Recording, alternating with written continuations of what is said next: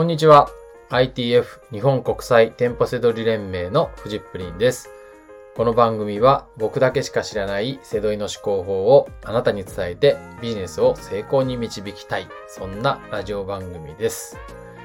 第13回目の本日はですね、利益商品の違和感を自分で探してみようというテーマです。はい。違和感ってね、あのーまあ、僕が違和感を頼りに、えー利益商品を探すと言ってきたんですけれども、えー自分でもね、えー探していくことができます。はい。まあ、その方法をね、えお伝えしたいです。まあ、それがね、違和感ってどんなものなのかっていうのがね、え説明にもなると思いますので、えーぜひ聞いてください。はい。で、えー僕は本当にあの、商品情報とかなくて、お店にいきなり入っていって、お店の中で、え違和感を探してですね、利益商品を見つけるんですね。はい。要するに、えーお店で仕入れて、Amazon で販売して、利益が出る商品を、えー違和感で探すっていうことなんですね。まあちょっと不思議ですけどね。はい。えっ、と、魔法を使ったりとか、なんかその裏技だったりとか、なんか変なツールを使うとか、そういうことではないです。あの自分の感覚で、えしかもなんか、あの、ただの思いつきとかそういうことではなくてね、あの、しっかりとした、え理由がすべてありますので、はい。ただなんか多分、あの、皆さんが最初に、えーはいはい、こんなことでしょって思うような違和感とはね、またちょっと違うと思いますので、えーぜひね、聞いてみてください。はい。で、えー昨日かなあの、お伝えしたんですけど、僕は、あの、セドリで、えーメッキ職人からね、独立したんですけど、もう全然うまくいかなかったんですよ。あの、セドリ、副業でやってる時の方がなんかこう、うまくいってたっていうか、モチベーションも高かったと思うんですけど、独立してこれから食べていかなきゃいけないっていう時になかなか仕入れがうまくいかないと凹むんですよね。あの、で、モチベーションが下がったり凹んだりしてると、さらに結果も良くないんで、まあ自営業とってね、こういう、そういうもんですよね。本当に焦りました。もう悪循環の中にね、なんかこう、やる気も起きないし、かといって動かないと、あの、稼げないわけですからね。はい。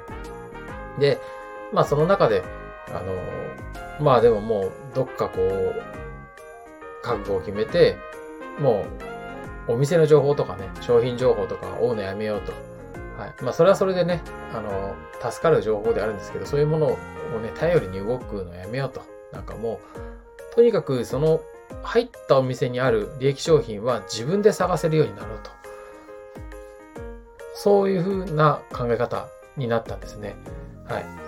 で、ぜひね、あの、同じことを、同じプロセスをね、辿ってほしいと思うんですよ。何、そんなにあれですよ。あの、あの、僕がめちゃくちゃ落ち込んでたことと同じことやって、なんか根性論を身につけてくださいとか、そんなんじゃないです。はい。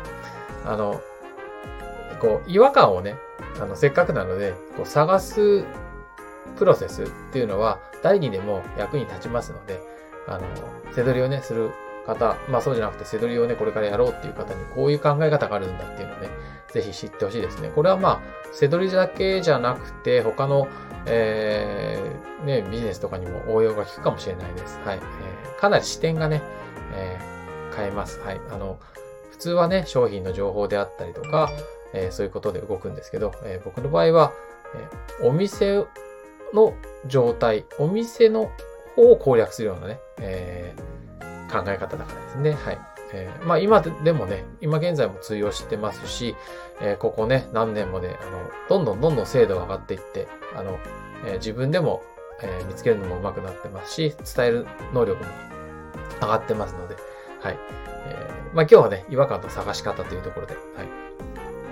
で、えーこれはですね、逆算です。えっ、と、最初にやるのは、利益商品が見つかったとします。最初見つからない人ごめんなさいね。あの、セドリで、ちょっとやっていくと、えー利益商品ね、見つかると思います。はい。えー、Amazon で売って利益が出る商品ですよね。そしたら、その商品がどんな売られ方をしていたのか、違和感を探してみてください。はい。違和感っていうのは他と違うことです。えー違和感の定義は他と違うこと。もうこれだけでいいです。あの、例えば、よくありがちな背取りで最初に見た方がいいっていうのが、ワゴンに、ワゴンを見てみましょうとかあるじゃないですか。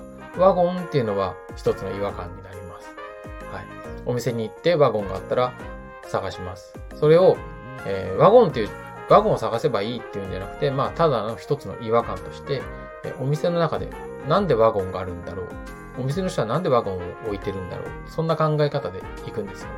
早く売りたいから置くんですけど。同じようにね、えー、ワゴンではなくても、えー、棚の一部に処分品コーナーがあったとか、そういうのも同じです。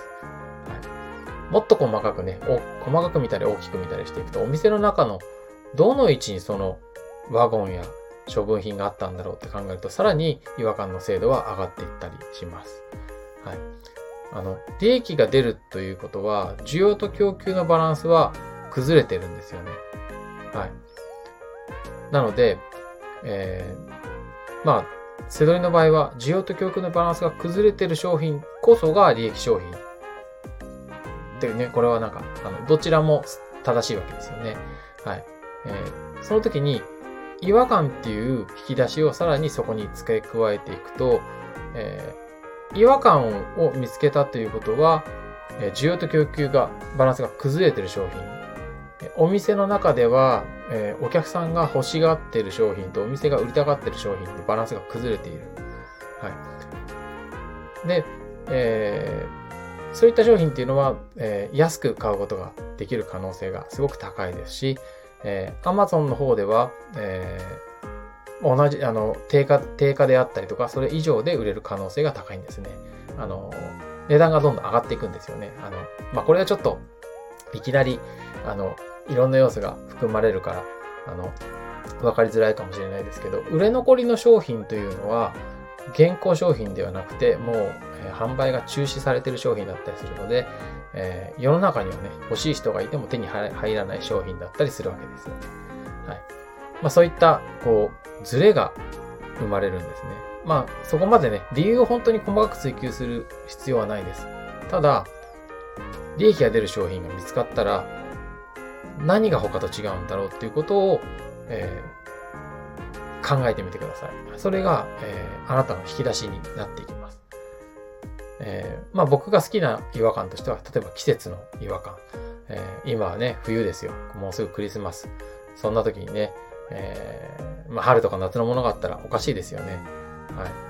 ま、パッケージがやたら古い商品とか、埃をかぶってる商品っていうのは、いつからこここの、このお店に置いてあるんだろうとか、あの、値段のね、付け方とかが、なんか他のお店、他の商品はみんな、えー、なんとか、なんとか980円とか、なんかこう、ね、よくありますよね。お店って安く、なんかこう、活気を持たせるためにね、なんか980とか480とかね、998とか、なんかいろいろ付けたりするんですけど、まあなんかその中に、えー、2000円とか5000円とかぴったりした価格のものがあったりとかするんですよね。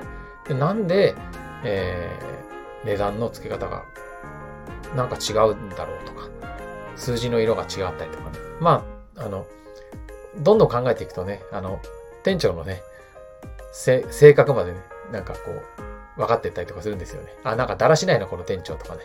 はい。ってことは、えー、あんまり商品管理とかしっかりしてないんだとか、お店中に、あの、まあ違和感っていうかね、あの、違和感ですよね。こう、まあだらしなくこう、勝負品とかが散乱してるんじゃないのかなとか。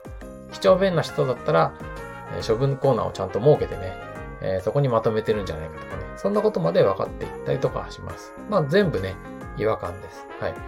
まあまとめてね、あの、えー、これが違和感ですって全部覚えてくださいって言ったら、それはなんか、あの、違和感っていう感覚じゃなくて単なる情報になっちゃうので、あの、ね、あの、そ、そういうことをね、今言ってるんではなくて、こう、こう、お店に入っていって、違和感を自分で察知できるような感覚ですよね。はい。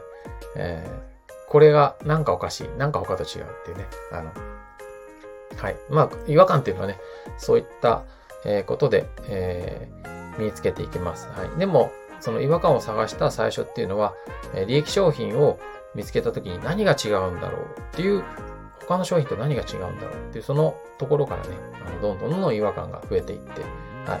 今では自分で違和感を発見することもあれば、違和感のおかげで利益商品を探すこともありますし、え両方とも相乗効果でどんどんどんどんこう利益商品がね、探しやすくなっていってます。はい。まあ、本当にこれだけを頼りにですね、1日、えー、まあ平均ですけどね、5万以上の利益を出せたりとかしています。はい。結構すごいことだと思うんですよね。はい。まあ、あの、徐々にね、細かい違和感についてとかね、あのこのね、あのラジオでね、紹介していきたいと思います。はい。今日はね、あの、え、違和感を自分で探してみようっていう、えー、ことについてね、お話ししてみました。はい。では、今日の放送は以上になります。えー、ご視聴いただきましてありがとうございました。バイバーイ。